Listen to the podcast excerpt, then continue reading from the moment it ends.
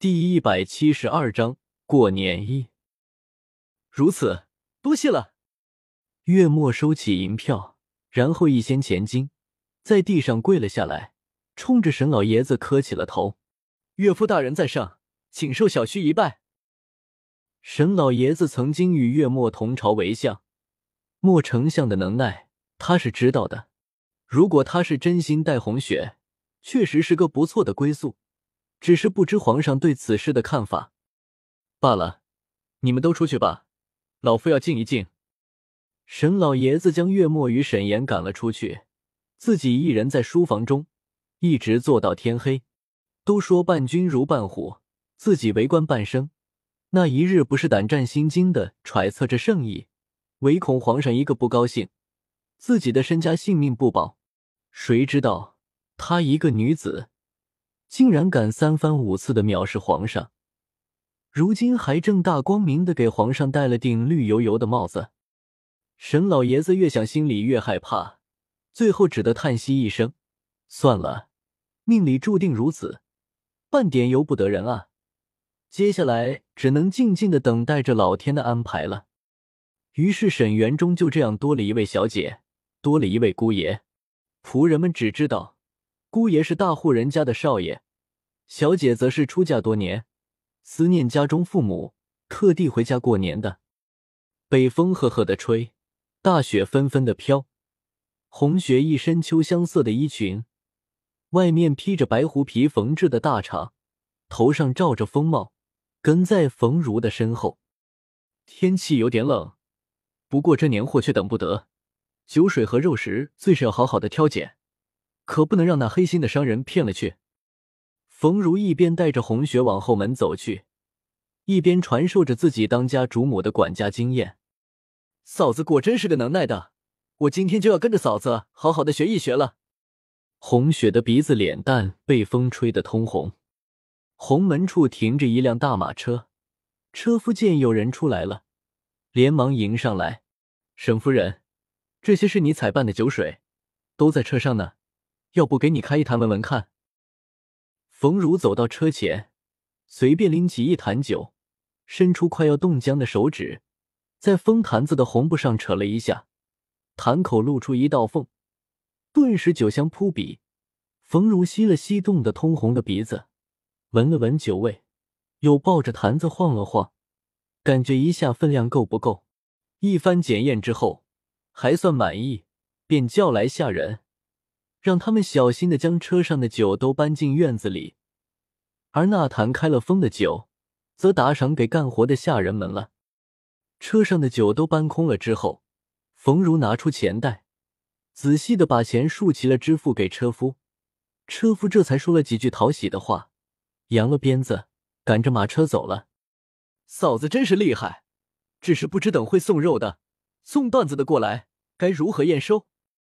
红雪一边搓着手，一边问：“也没什么，不过是看一看色泽，闻一闻味道。段子嘛，自然是看看成色，再看一看尺寸。你那位姑爷真是能耐，居然能按这么低的价格买到这么好的东西。刚才您一车酒，可都是京城里才喝得到的好酒，居然一坛只卖十个钱，这么便宜的东西，就该多买几车。”冯如一边跺着冻麻了的脚，一边说着：“嫂子，你看那个马车上，是不是咱们家订购的肉？”红雪踮起脚，看着风雪中缓缓行来的马车，我看看。冯如也踮起脚，往远处看过去。大雪纷飞，然而雪中的人儿却是无比高兴的，一车车的年货搬回了家，这个新年一定很热闹。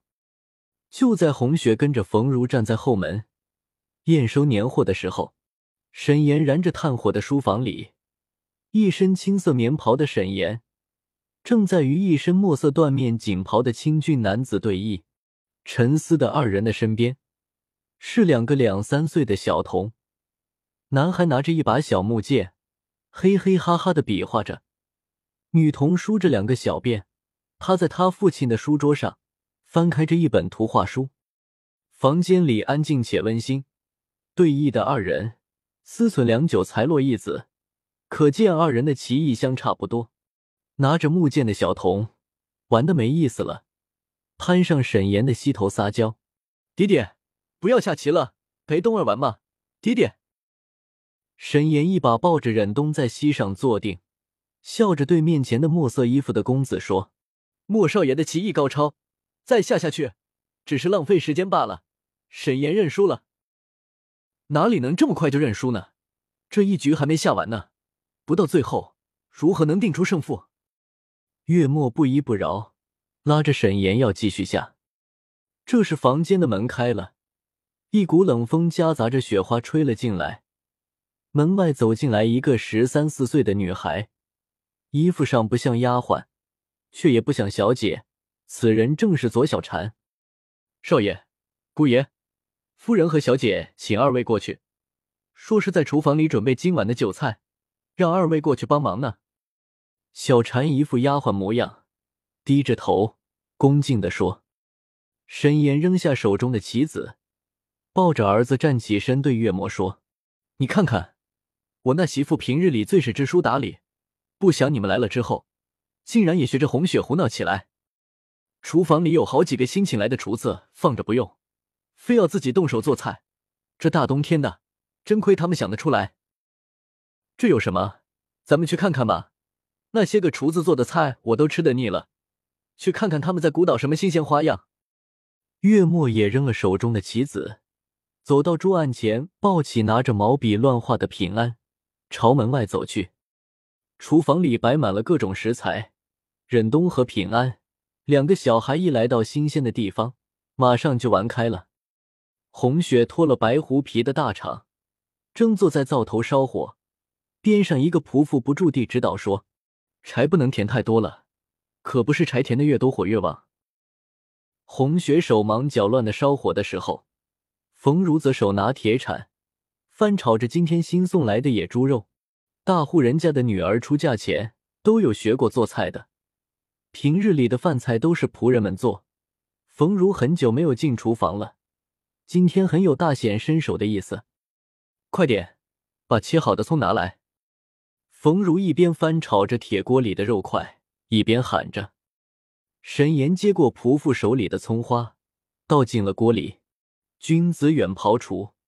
熟读圣贤书的沈岩，从来都不会知道厨房长什么样子。今天才发现，原来做菜也是件很有趣的事情。冯如见自家相公和自己一起做着一道菜，心中升腾起别样的温暖。成婚好几年了，他对自己始终是不冷不淡的，就连平日在学堂教书，也从不带自己去，一直都是初夏跟在边上。没想到今天还能跟他一起做菜。